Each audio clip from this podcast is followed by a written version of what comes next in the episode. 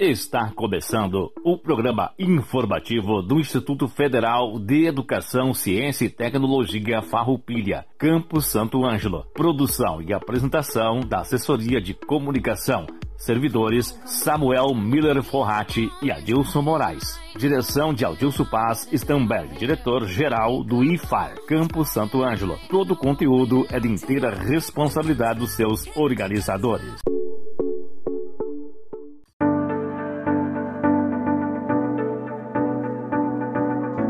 Boa tarde a toda a comunidade do Instituto Federal Farroupilha, Campus Santo Ângelo. Boa tarde aos nossos alunos, colegas servidores e demais radiovintes. Estamos iniciando o programa informativo do Instituto Federal Farroupilha, Campus Santo Ângelo, este que é o nosso 34º informativo. O programa informativo do IFAR é realizado todas as terças-feiras, das 13 horas às 13 horas e 30 minutos, aqui pela Rádio Com FM 98.5.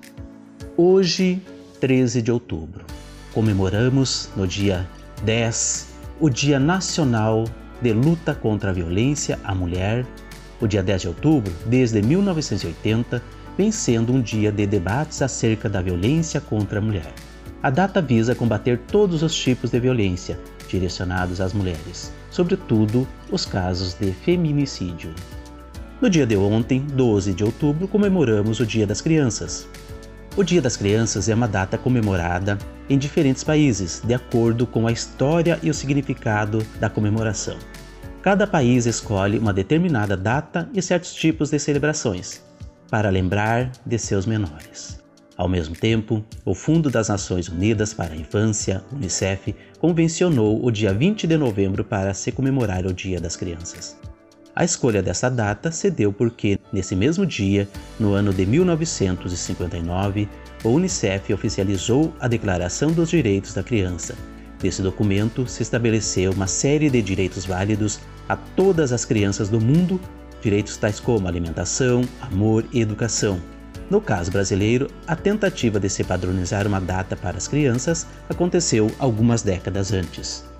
Em 1923, a cidade do Rio de Janeiro, então capital do Brasil, sediou o terceiro Congresso Sul-Americano da Criança.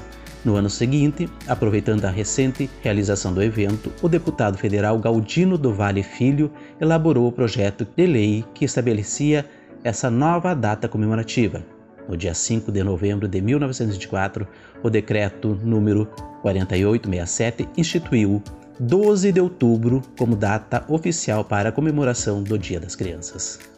E também nesse mesmo dia comemoramos o Dia da Padroeira do Brasil, Nossa Senhora Aparecida.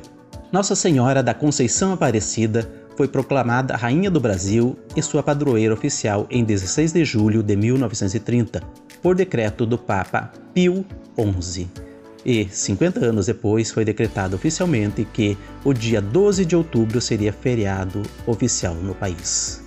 Comemoraremos no dia 15 o Dia do Professor. Em 15 de outubro de 1827, Dom Pedro I decretou a criação da Escola de Primeiras Letras, instituindo a educação em nível básico no país. O Decreto Federal número 52 682 de 14 de outubro de 1963, oficializou o dia 15 de outubro como sendo Dia do Professor e também feriado nacional escolar. No dia 16 de outubro comemora-se o Dia Mundial da Alimentação.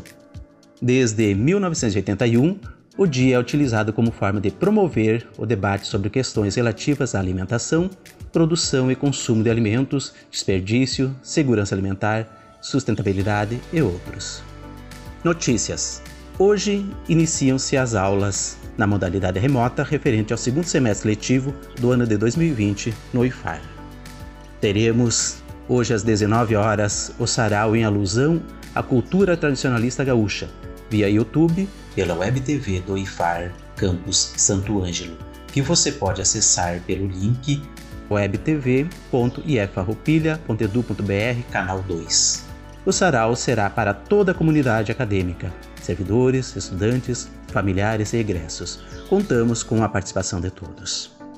Está aberto o edital número 56-2020 no site do Instituto Federal Farroupilha Campo Santo Ângelo o edital para seleção de estudantes para atendimento com chip internet pelo projeto MEC RNP Alunos Conectados 2020. As inscrições vão de 13 do 10 a 21 do 10 de 2020 pelo site do IFAR Campus Santo Ângelo no link Editais, edital número 56/2020, ou entre em contato com a Coordenação de Assistência Estudantil pelo fone WhatsApp 55 39 31 39 35. Hoje contamos com a presença da enfermeira, nossa colega Edinara Moraes, que vem falar sobre o Outubro Rosa. Outubro Rosa é um movimento internacional de conscientização para o controle do câncer de mama, criado na década de 1990. No Brasil, Outubro Rosa foi instituído pela Lei nº 13.733. Ainda para o programa de hoje, convidamos o especialista financeiro Diego Rafael do Amaral para falar desse novo sistema de pagamentos eletrônicos que o Banco Central do Brasil adotou para as instituições bancárias e para toda a população, o PIX. Também falará no programa de hoje o diretor de pesquisa, extensão e produção, Luiz Luzi, sobre a quarta mostra de tecnologia, educação e ciência.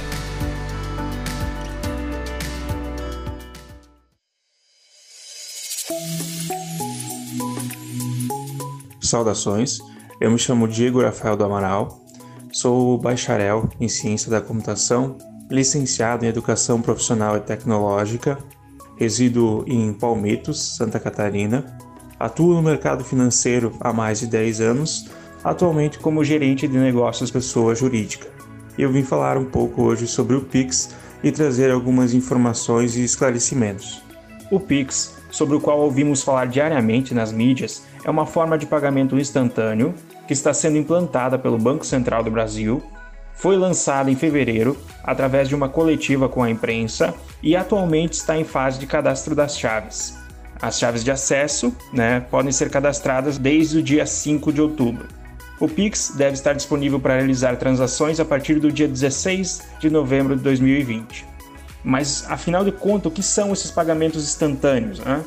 Os pagamentos instantâneos são transferências eletrônicas de recursos, no qual a ordem de pagamento, o crédito do valor, ele acontece de forma imediata, ou seja, em tempo real.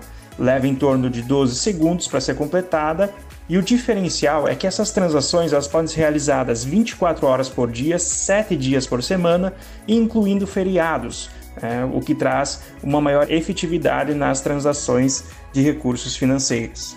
O Pix. Ele vem para tornar as transferências de recursos financeiros mais práticas, rápidas, eficientes, convenientes e seguras, e mais acessíveis financeiramente, visto que não vai ter custo para a pessoa física as transações no Pix e para as pessoas jurídicas o custo ainda não está definido, mas o estudo é que é bem provável que fique menor ou que não tenha custo comparado ao que se utiliza hoje foi desenvolvido em um ambiente aberto, tá? Então o Pix ele permite que a plataforma onde ele foi desenvolvida seja integrada nos aplicativos de instituições financeiras, cooperativas de crédito ou até outros provedores de serviços de pagamentos.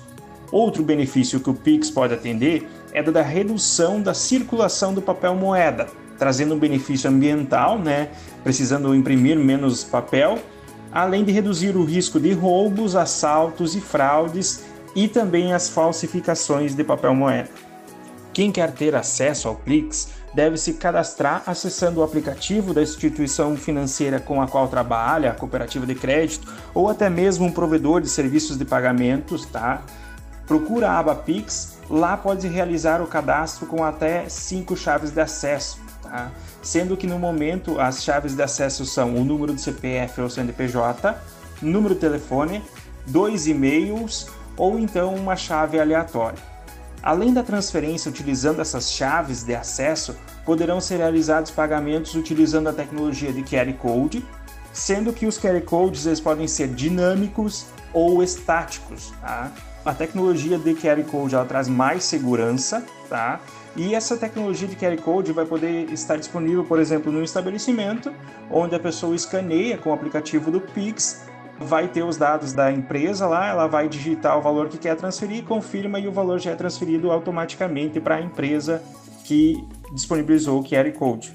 O Pix, então, ele vai estar disponível para pessoa física e pessoa jurídica, sendo que permite transferências entre pessoa física e pessoa física, entre o usuário, pessoa física e empresa, ou entre empresas e outra empresa, empresa e fornecedor, tá? Até mesmo para pagamento de impostos, tributos ou, além disso, contas de consumo. É importante frisar que o Pix ele será disponibilizado no dia 16 de novembro de 2020. No entanto, essa será a primeira onda de implantação do Pix, tá? sendo que terão mais ondas onde serão feitas atualizações e serão incluídas mais funcionalidades ao Pix. Por exemplo, o único convênio que vai estar disponível para pagamento na primeira onda do Pix é as energias de luz fornecidas pela ANEL. Né? O Pix também ele serve para transferência de recursos financeiros, nesse caso em reais, como a gente veio comentando, né, os pagamentos, sem relação com as criptomoedas, como por exemplo os bitcoins. Não tem relação então com bitcoins ou outras criptomoedas. Além de estar disponível nos aplicativos das instituições financeiras, cooperativas de créditos e serviços de pagamento, o Pix deve estar disponível nas lojas convencionais, na internet, nas máquinas de cartões, entre outros. Mas, como mencionado anteriormente, isso deve acontecer no decorrer das atualizações das ondas de implantação do Pix. Agradeço a oportunidade, espero que tenha sanado algumas dúvidas sobre o Pix.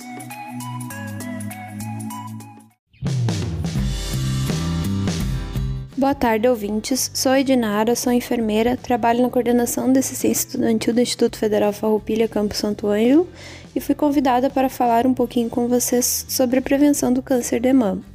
Como sabemos, estamos no mês de outubro, que é o mês em que ocorre a campanha do Outubro Rosa. O Outubro Rosa é um movimento internacional de conscientização para o controle do câncer de mama e foi criado no início da década de 90 com o objetivo de compartilhar informações e promover a conscientização sobre a doença, além de proporcionar maior acesso aos serviços de diagnóstico e tratamento e contribuir para a redução da mortalidade. Neste ano de 2020, foi feito um levantamento pela Fundação do Câncer que indicou uma queda de 84% nas mamografias realizadas pelo SUS durante a pandemia de Covid em comparação com o ano anterior. Isso aconteceu porque muitas mulheres deixaram de procurar o serviço de saúde por medo da contaminação pelo novo coronavírus e também porque houve uma sobrecarga no sistema de saúde que deixou de atender essa demanda. Sabemos que o câncer de mama é o tipo mais comum de câncer entre as mulheres, tanto no Brasil quanto no mundo. Ele corresponde a cerca de 25% dos casos novos de câncer a cada ano. Esse percentual aumenta para 29% entre as mulheres brasileiras. O câncer de mama, assim como os outros tipos de cânceres, é causado pela multiplicação desordenada das células da mama. Esse processo gera células anormais que vão se multiplicando de forma desordenada até formar um tumor. Há vários tipos de câncer de mama, sendo que alguns têm desenvolvimento mais rápido e outros crescem mais lentamente. Os comportamentos distintos se devem a características próprias do tumor e também a características do paciente.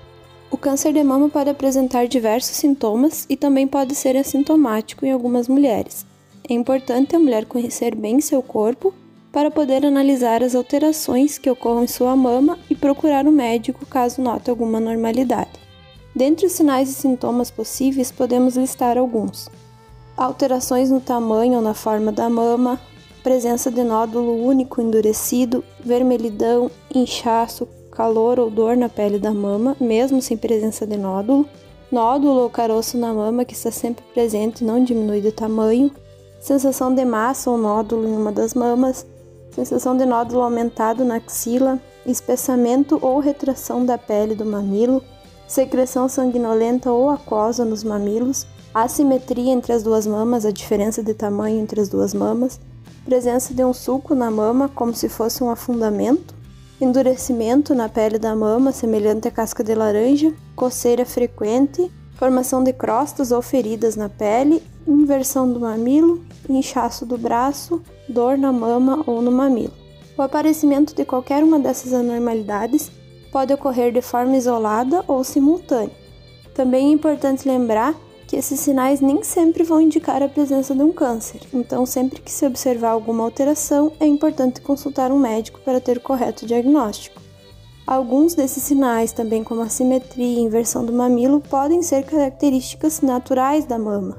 Por isso que é importante a mulher conhecer seu corpo para saber se ocorreu uma alteração ou se ela já tem essa alteração há muito tempo, o que não indicaria um problema na saúde da mama. Com relação ao tratamento, existem diversos tipos de tratamentos para o câncer de mama. Eles geralmente incluem cirurgia, quimioterapia ou radioterapia. O plano terapêutico adotado vai ser definido pelo médico mediante análise dos exames, características clínicas da paciente, resultados de biópsia e outros exames também realizados. Com relação à prevenção, sabemos que o câncer de mama não é uma doença totalmente prevenível, pois ele tem múltiplos fatores relacionados ao surgimento, e alguns desses fatores não podem ser modificáveis. Por exemplo, o histórico familiar de câncer de mama é um fator de risco que não se pode modificar. Em geral, a prevenção se baseia no controle de fatores de risco, como, por exemplo, boa alimentação, realização de exercícios físicos, redução do tabagismo e adoção de hábitos saudáveis. Agora, falando um pouquinho sobre o exame clínico das mamas. O exame clínico é um exame realizado por um médico ou enfermeiro treinado para essa atividade. Nesse exame, o profissional de saúde vai observar se existe alguma alteração sugestiva do câncer de mama e vai indicar um exame mais específico, geralmente a mamografia, que é um raio-x que permite descobrir o câncer quando o tumor ainda é bem pequeno. Além do exame clínico e dos exames solicitados quando ocorre alguma alteração, existe a mamografia de rastreamento. Essa mamografia de rastreamento ela é indicada em pacientes sem sinais ou sintomas de câncer de mama. No Brasil, se recomenda na faixa etária de 50 a 69 anos a cada dois anos. A mamografia permite identificar melhor as lesões mamárias em mulheres após a menopausa. Antes desse período, as mamas são mais densas e a sensibilidade da mamografia é reduzida, gerando maior número de falsos positivos e falsos negativos e também gerando uma exposição desnecessária à radiação e também a necessidade de realização de mais exames. Dessa forma, a recomendação do Ministério da Saúde da mamografia de rastreamento é a partir de 50 anos até os 69 anos. Caso estejam presentes outros fatores de risco, a mamografia pode ser indicada antes dos 50 anos, porém a recomendação do Ministério da Saúde para mamografia de rastreamento é entre os 50 e 69 anos de idade. Com relação ao autoexame, o Ministério da Saúde hoje não recomenda o autoexame de mamas como técnica a ser ensinada a mulheres para rastreamento do câncer de mama. Os estudos demonstram que ele apresenta baixa efetividade. O que é importante é que a mulher tenha uma postura atenta no conhecimento do seu corpo e no reconhecimento de alterações suspeitas e procure o serviço de saúde o mais cedo possível, lá onde ela vai ser orientada a realizar os exames se necessário, ou o exame clínico, ou a mamografia, ou até mesmo uma ecografia. Sempre que se observar alguma alteração da mama, e também para encaminhar a mamografia de rastreamento, deve ser procurado o sistema de atenção básica ou um médico ginecologista que acompanha a mulher. Eu agradeço a atenção de todos, me coloco à disposição para esclarecer eventuais dúvidas. Muito obrigada. Você está ouvindo o programa do Instituto Federal Farroupilha Campos de Santo Ângelo. Aqui na 98.5. E aí, estão gostando da programação?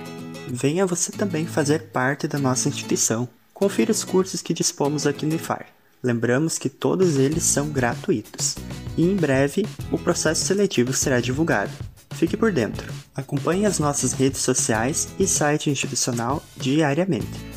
Cursos técnicos integrados ao ensino médio para estudantes que concluíram o ensino fundamental e irão ingressar no ensino médio juntamente com o curso técnico. Dispomos os cursos técnicos em administração, agricultura e manutenção e suporte informática.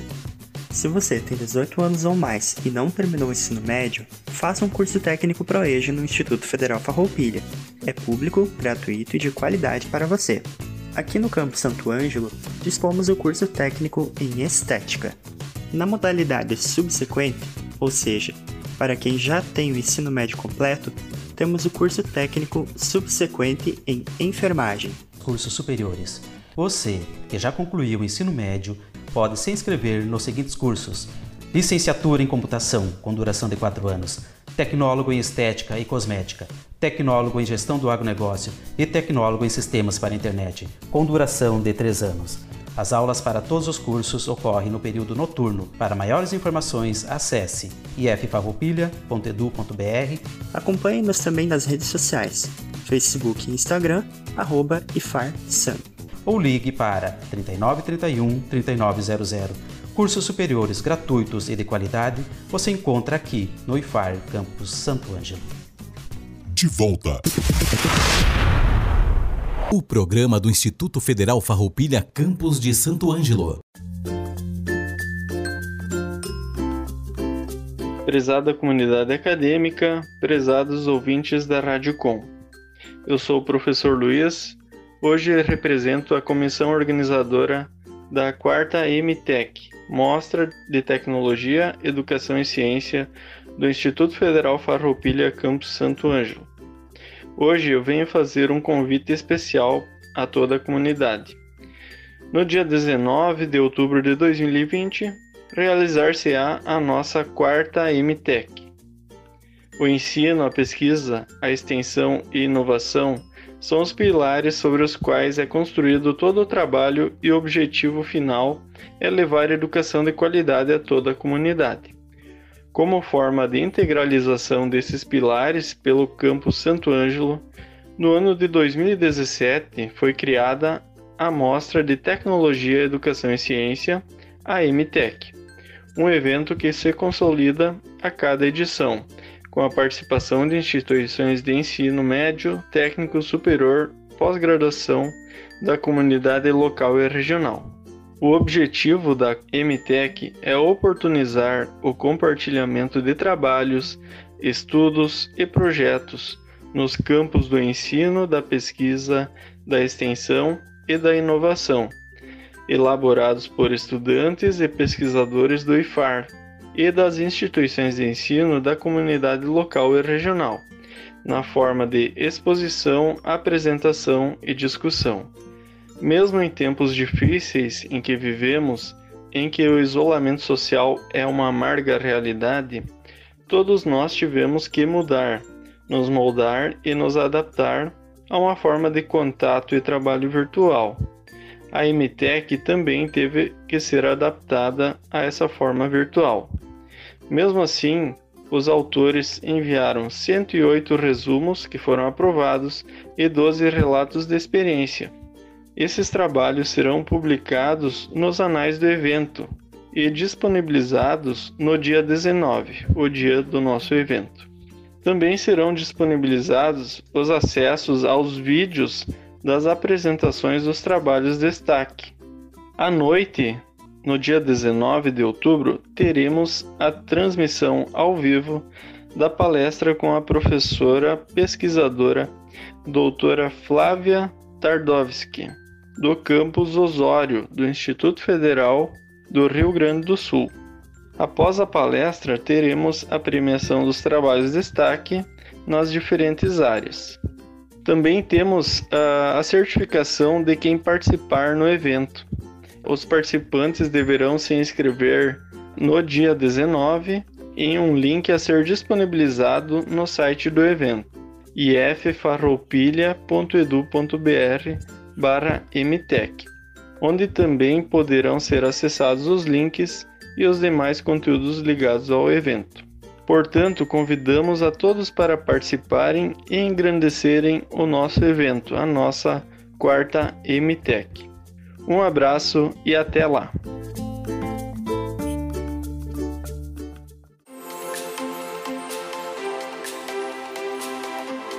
No momento cultural do programa de hoje, traremos o estudante Augusto Gerke, do curso Técnico Integrado em Manutenção e Suporte em Informática, que trará uma música eletrônica de autoria própria. O Augusto também faz parte do projeto de extensão Ondas, coordenado pela professora de artes e também presidente do Núcleo de Arte e Cultura do campus, Neuci Andreata Kunzler.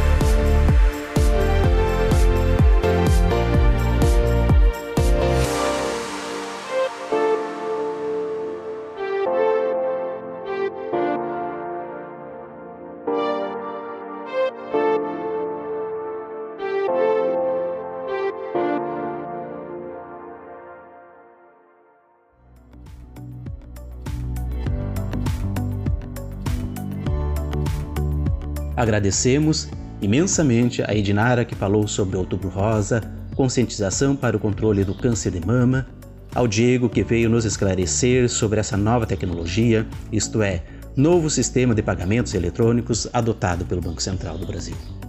Agradecemos também ao diretor de pesquisa, extensão e produção, Luiz, por ter trazido informações importantes sobre a quarta mostra de tecnologia, educação e ciência. E por fim, ao estudante Augusto pela belíssima apresentação em nosso momento cultural. O programa conta com a edição sempre especial do colega Samuel Forratti. Agradecemos a todos pela audiência e encerramos o programa de hoje com uma reflexão de Rubem Alves. Toda experiência de aprendizagem se inicia com uma experiência afetiva. É a fome que põe em funcionamento o aparelho pensador. Fome é afeto, o pensamento nasce do afeto, nasce da fome. Não confundir afeto com beijinhos e carinhos. Afeto, do latim afetare, quer dizer ir atrás. É o movimento da alma em busca do objeto de sua fome. É o eros platônico, a fome que traz a alma voar em busca do fruto sonhado. Uma ótima semana a todos e até terça-feira que vem com mais uma edição do programa informativo IFAR.